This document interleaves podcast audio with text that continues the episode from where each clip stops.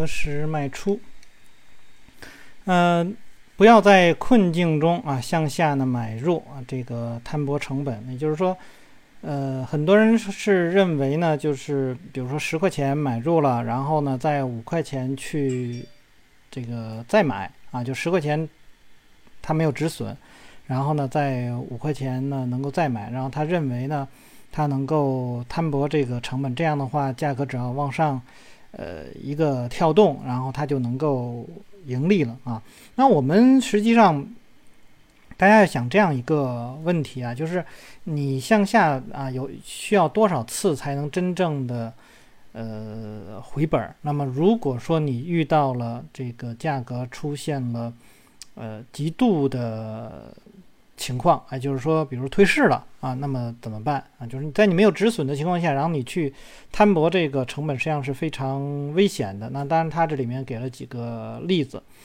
那刚才我说的是十块钱跌到五块钱，然后你摊薄。那么很多人可能没有到这个跌到一半，他就可能就开始，比如十块钱啊，跌到了八九块钱，是吧？然后就开始往上补仓，然后可能又跌到再跌到五块钱，就是，呃。你你分这个多少次能够啊把这个你的所有的资金啊要叫叫投入进去，然后来去博取它啊这个反弹一点点。那你要知道，当股价下跌很多的情况下，通常都是呃这只股票可能有问题。然后呢，我们假定即便你在后面能够真的去盈利，那么这个时间可能会非常的长啊。那当然，我们可能举极端的例子，就是中石油。那么可能最早买入那些人，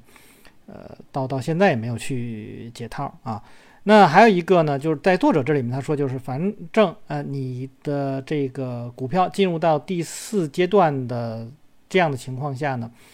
呃，都很少能够给你反弹卖出的机会啊。所以一般来讲呢，我们呃宁可说是这个。止损错了啊，就是说我们错错了，就是说我刚止损，然后价格重新回来了，宁可是止损错了，那么我按照我的这个系统去做就没有问题。呃，如果说你没有按照你的你愿意去承担一个更大的一个风险，那么可能连续几次啊，那么这里面一个呢，还是重新再提马克米瑞尼，看他的那个书上有他的交易记录啊，这个你可以看到他的那个损失最大损失实际上是非常小的。呃，然后这以前我还举过啊一个例子，就是可能有之前有一个人做那个什么南京化纤啊什么之类的，然后好多年都没有这个这个重新赚钱回来。而且现在实际上很多的股票都是这样，就是你可能在二零一一几年吧，一一五年或者哪年你买的有一些股票，可能它现在还处在呃低位，就是没有出现一个良好的一个反弹。啊，那么你可以这样去想：当你再去呃做这只股票，你要为这只股票进行补仓的时候，那你为什么不找一个只强势的股票进行补仓呢？啊，那么实际上你你要这这么一说，你就知道，实际上你原来的交易和你以后的那个实际上没什么关系。前面亏了就是亏了，你后面不管怎么样去呃赚钱，实际上都是后面那一次的这个赚钱啊。所以大家不要为。呃，这个不执行计划，或者说，呃，为了啊，看在账面上好像那个价格好像离你很近了，然后，嗯，怎么怎么样啊？那我们举个很简单的例子啊，就是你在啊这个十块钱去买入的股票，然后在五块钱再去买入啊，同样多的这个价格的话，那么可能它就大概在呃。几块钱，五六六块钱吧，大概六块六块多钱的样子。那么，呃，你是你这个原来啊，你可能是承担这个这个，比如说一百股的这个损失，现在你可能承担两百股的损失啊。那么当然，这个这个损失还是在那儿，就是你只要你进入了，它就是在那儿。那么你如果你这次再损失了呢，然后你再向下的话，那么你想要呃和原来。就是让那个那个原来的你那个头寸啊能够获利的话，你可能底下可能要有更多的资金啊，也就是说，呃，你可比如说你翻翻几翻翻几翻的那样去做，那实际上真的是非常连续的几次以后，你的损失会变得非常的大。所以一般来讲，该止损就止损啊。呃，那么这一块我们就不多说了，因为它这这个从这个例子上来说，反正就是你的股票一旦进入到第四阶段，你一定一定要把止损这个做出这个反应来啊，你不要因为呃用你的希望啊来去进行交易啊。然后呢，再有一个呢，不要因为整个市场走牛而拒绝卖出股票。就是你的股票啊，我们虽然是像哦，我那样说了啊，你这个大盘是走牛的，然后呢，这个可能百分之七十五或八十五的股票都是上涨的，然后你的股票现在处在下跌了啊。你说，哎呀，这是一个小概率，但是万一真的碰到这种小概率，你的股票可能还会啊，这个继续的继续的亏啊，这个是也是非常大的这个可能，所以依然是这样，就是呃。你进场的时候设定好止损，然后到止损你就出局啊，这个不要去管说，哎呀后面可能事实证明我的止损是错的，或者事事实证明我的止损对的，那个后面的跟你的这个当时的这个情况没有任何的关系啊。然后呢，就是不要在第四阶段去持有股票啊。那么这里面实际上这就是整个市场走牛，但你的股票进入到第四阶段，那么也要该离场的离场啊，不要去再去买入。呃，另外还有一个呢，就是不要等到反弹再卖出。哎，很多人就是习惯于说，哎，反弹再卖出。实际上，当碰到你的止损了以后，啊，那么你该出局就出局，就是那是你最大的一个，呃，这个这个这个后方阵地。你不要等到说，哎呀，这个再反弹一下，我能亏的少一点或者什么之类的，啊，你也不要这样去想。啊，如果是万一这个市场一持续的这个向下的话，那你可能就有问题了。啊，所以该止损还是那句，该止损的时候止损，就是碰到你的这个规则所定到的，你就出局。因为我们经常会看到，很多的呃人在去讲一些方法的时候，那么比如说跌破了一个支撑，然后他可能这个这个。品种可能会反弹，测试一下这个支撑，也就测变成了阻力啊，支撑变阻力，测试一下这个阻力。而且很多人说，哎，我看看这个测试的这个情况怎么怎么怎么样。那实际上你也不要去考虑那个，你跌破了你就出局。那测试之后你可以再去开空啊，或者说测试之后，如果说啊这个原来的呃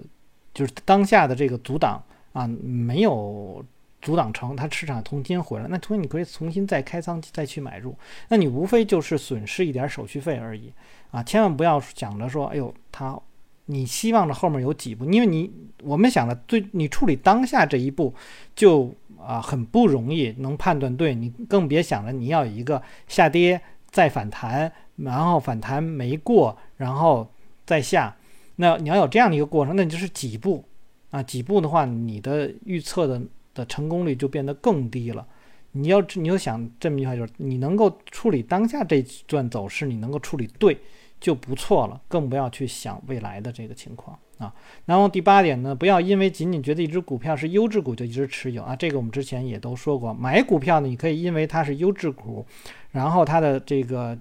动量比较强，然后去买入，但是卖出的时候根本就不考虑它是不是优质股，只要它。在价格上面让你承担了这个风险，超过了啊你预期的那个风险的话，你就考虑去离场。那我们可以在这些图上都可以看到啊，就是呃他给的这几个图都是后面呃价格是比较流畅的下跌，当然这也是一种极端的这个情况了。然后。都是那个相对强度啊，都在零线以下，那就是就是，然而重要的上还就是第第四阶段的股票，对，这都是比较弱的股票。那么接下来呢，我们来看下面一个投资者的卖出方式。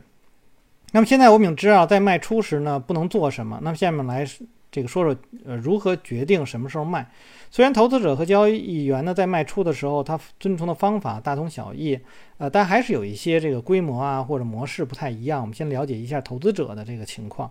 那么好的投资者和交易员都知道，他们绝不能在没有止损卖单的保护下持有任何仓位，就是，呃。实际上有很多人啊，比如说经常问我说：“哎，你看帮我看着我这只股票怎么办啊？这个大多数情况都是亏的啊，那怎么办？”那我就说你按我通常的回答就是按照你入场时候所设定的计划来执行就可以了，因为我不知道你参考了什么样的方法。呃，有的人说呢，我不知道，我入场的时候就没有那我说你通常呢，我说如果你当时就没有的话，现在你就马上把它卖出，你不要去管后面的这个情况啊，就是你的系统根本就没有是就是不完善，所以你让这种不完善的话，那么也许现在比如说啊，我卖出了，我卖出是个错的，但是呢，这种亏损呢是迟早要跟着你的啊，就是未来你再继续做的话，还肯定会有在某些地方去亏的啊。呃，那么任何期货交易者都知道是这是成功的关键技巧。那么股市呢没有什么不同，那只是呢这个价格的变动慢一点。随着那个这种电脑模式的这个发展呢，那么呃这种差别会变得小了。那五十年代的时候呢，耗时多年的周期循环啊，现在可能只需要这个数月。那股市的这种波动性增强呢，是一种双刃剑。从有利的方面来说呢，这个剧烈的和快速的波动呢，使我们更加容易赚钱。啊，像今天下午，我今天读书，二零二一年的六月二十七日啊，下午还跟一个朋友在去说呢，就说动量的这类就是强势行业的这个强势股票。那他说为什么这样的股票容易赚钱？因为你要知道，你设定一个小的风险，然后或然后呢一个大的这个利润，那么因为你的呃品种是处在一个这个。强势状况，就是说上升趋势的这一个状况，那么市场更有可能呢是追随这个趋势，所以你的目标更容易能够达到，而你的止损相对来说不容易达到。那么你只要是不断重这个这个重复这个呃这种步骤就可以了。当然，呃，我们说是这是比较好的这种这种方式了。那。对于有一些人说，那遇动量反转怎么办啊？动量反转其实也是很难，因为你有止损嘛，所以你你有一点小的这个这个这个损失，你就离场了啊。所以实际上你在做的时候，根本就不是看你的啊所谓的那种成功率啊，你的成功率可能会很低啊，可能是百分之四十啊，百分之三十，因为你只要做趋势的，通常都会是这样，你成功率通常啊不高，呃，能够做到百分之五十，其实已经已经是不错了啊。我们的前提条件是。呃，最终你的啊平均盈利啊是远远大于你的平均亏损啊，就你的平均盈利可能是三倍于你的平均亏损，或者说五倍于你的平均亏损，是在这种状况下的成功率可能并不是非常的高啊。有的人可能说他反过来啊，反过来说，哎呦，我的这个呃成功率非常的高啊，那么或者我一看它的平均盈利和平均亏损的话，可能平均盈利。是一，然后呢，这个平均亏损是二，那可能会是这样，然后它的这个成功率变得非常的高。有的可能就是做很很短暂的一这个价格的那种那种波动啊。那么，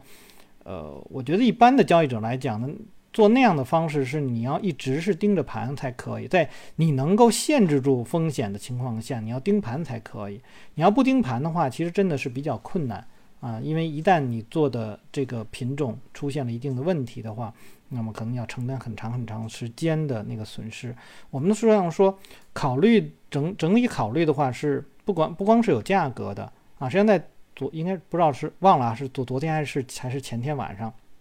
然后在我的那个群里头就有一个朋友就说啊，我做突破最近突破好像失败挺多的。然后就一看，那实际上是在交易区间内做的一个突破，它不是说突破交易区间了，交易区间内做的一个突破，呃几根 K 线的一个突破。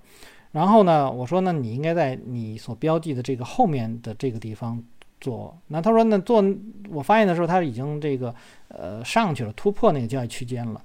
我说首先呢，你要去看一下你这只股票的这个横盘啊，我们把它当做是一个呃。就是就是一个一个吸筹区，然后你用点数图去去看一下，那么它可能它那只股票好像是在十块钱左右吧，然后它的目标那么算下来的话，可能到大概到五十，也说十，我说你在这个地方十十三块钱左右你买入，然后呢你设定一个百分之十的风险，然后呢你可能会获得从十三到五十块钱的这样的一个收益。当然，这可能是我我说这是一个最好的一个一个情况了。那你的风险大概就是在百分之十。我说那他当时说呢，他说如果我要去扛一下，我在我在那个交易区间内，然后呢以交易区间的这个低点做止损的话，我说你看你那个止损的话大概是百分之十五，然后你可能你将来你做你可能也是要做到五十块钱。那实际上跟你后面在这个突破以后啊的这个目标实际上差不了太多。那因为这两个加。这两个入场的这个差值大概就是百分之就是百分之七左右，然后呢，你入场的以后，你可能需要等啊，你并不知道你能不能赚钱了的情况下，呃，你要你已经等了大概两三个星期了，啊，也就是说这两三个星期里面，呃，你就是你可以其实在其他地方去赚钱，而你的现目前来讲的话，你在这两三个星期里面你是没有赚钱的，啊，这个是一个很大的一个问题。啊，那如果你要是突破了以后去做，你能够知道哦，我马上啊，我就在就在处在一个赚钱的过程当中。如果说止损，那我就迅速的止损，我再换一个品种啊。那或者说，我可以做一些减仓，当然是因为那些是一些其他的呃交易的方式了啊。那么你我们看到的实际上是什么？都是用同样的这个风险啊，然后来获得一个呃这个这个大致的这样的一个一个目标，你根本就不需要。我说你根本不需要用你原来的那个方式，那么这里面有一个交易时间的这个在这里面，因为你的钱是放在市场当中，你觉得更安全呢，还是说你的钱放到了你的账户里面是更安全的？我觉得放在自己账户里会更安全。那有的人说，那万一啊这个没有这个这个这个买到，然后这个踏空了，你要知道你的方法如果是是一种常规的这种方法，那么一定是在市场当中。啊，我们说经常能够看得到的啊这样的情况，那接下来呢，我们来呃看着说，它这里面也提到了，就是说从不利的方面说，第二阶段到第三阶段的上涨可能极其迅速，快到你跟不上啊，尤其是当你持有的股票被机构的这个追捧的时候，坏消息出现的时候，下跌也比较猛，那么这个时候你就必须用止损单来保护了啊。好，止损卖单，那只有当股价跌到这个预先设定价位的时候，止损卖单呢才会被执行。那例如呢，如果一只 XYZ 价格是三十，然后你的止损单呢二十六块八毛七分五，那么只有当价格跌到这个位的时候，那么才会变成一个卖出指令。大多数情况下呢，呃，卖出指令会在二十六块八毛七分五的这个附近被执行，和止损单止损买单一样。止损卖单呢，也应该设置成撤销前有效的形式。和止损买单不同的一点呢，是卖出时最好不要用现价止损这个卖单，因为。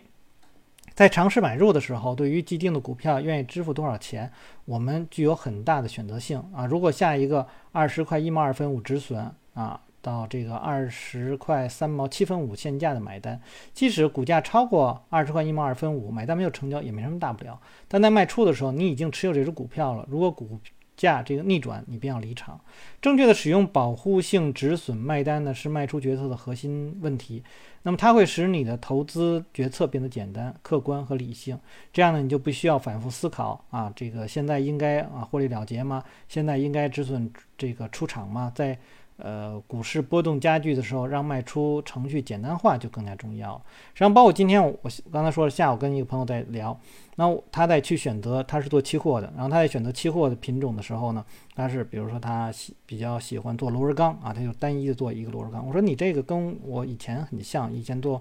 啊外汇就单纯的做欧元啊，做期货实际上也应该也是就是当时是橡胶。我这样有一个问题，这是。通过我们的主观，就是说，哎，一种呢是我对于这个品种很熟悉，然后我去做，但是这种都不客观啊。那么也就是说，你你的熟悉啊，并不是一个真正能够呃在市场当中获利的这样的一个保障。所以我觉得，呃，我跟他说，我说你更多的应该是看你的这些品种，应该由啊市场来去帮你去做选择。啊，那比如说我们现在所学到的就是这个相这个相对强度。那你要讲，比如相对强度，呃强的，那你就去做多；相对强度弱，你去做空。然后你可以做一个对冲啊，然后这样这样去做，然后你构成你的交易模式就可以了。好，那我们来看这个，继续看下面啊。昨儿某天呢，这个道指啊下跌六十到七十点，你的股票呢，呃，成为几个卖出计划的交叉火力点，而这个价格大跌。而你并不想糊里糊涂卖出一只处在第二阶段的股票，那么这样的话呢，就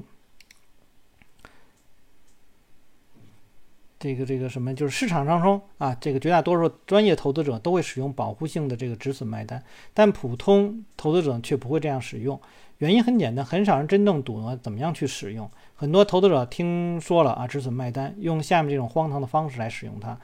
呃，给这个非常好的盈利工具带来坏名声。他们听到并相信一些说明，认为呢止损卖单应该设在低于现价百分之十到百分之十二或百分之十五水平上，才能保护自己的头寸。这是个错误的建议，会导致。这个比不止损更糟的结果，根本不可能存在一个神奇的止损正确的止损位。根据这种思路，你不可能从市场获利。为什么百分之十或者是特定的百分比是正确的呢？啊，就是这种，这个实际上就是一个参数啊。今天我那个朋友在就是说，他在去设定他的那个交易系统的时候，那么他就说我就不愿意去设定那个参数，因为他有一个朋友跟他说，呃，你要去做的时候，最好呢设定一些参数啊什么的。他说我，他说我觉得参数越多，越像是在啊这个就是就是应该怎应该叫叫叫什么拟拟合的这种状况。啊，就是参数越多越像拟合。他说我更愿意用用少的这种参数，或者能够有不不用参数的是会更好。实际上我们现大家可以看到，在这个这本书里面，它呢就是给的一个固定参数，就是你不管怎么样，我就用这个固定参数。当然有的一些书呢，它会有一些微调，会用到一些参数，就调整一些参数。实际上在以前我的比较早那个课程，像我们在去使用那个。啊，彩虹线课程的时候，那就是那个需要一些拟合参数。那拟合参数实际上是有标准的啊，不是说随意的去用啊某一个参数。那么它实际上是更多的是啊帮助你去管理你，就是更贴近于市场。那当然，如果出现问题的话，也是要赶快去离场的啊。那么，但是我们不会去使用这种就是固定的啊这种啊所谓的。呃，什么百分之十、百分之十二和百分之十五？那么这个如果如果我去使用的话，我会考虑把它呢就设定为啊最大止损啊。那么就是说市场当中呢，这是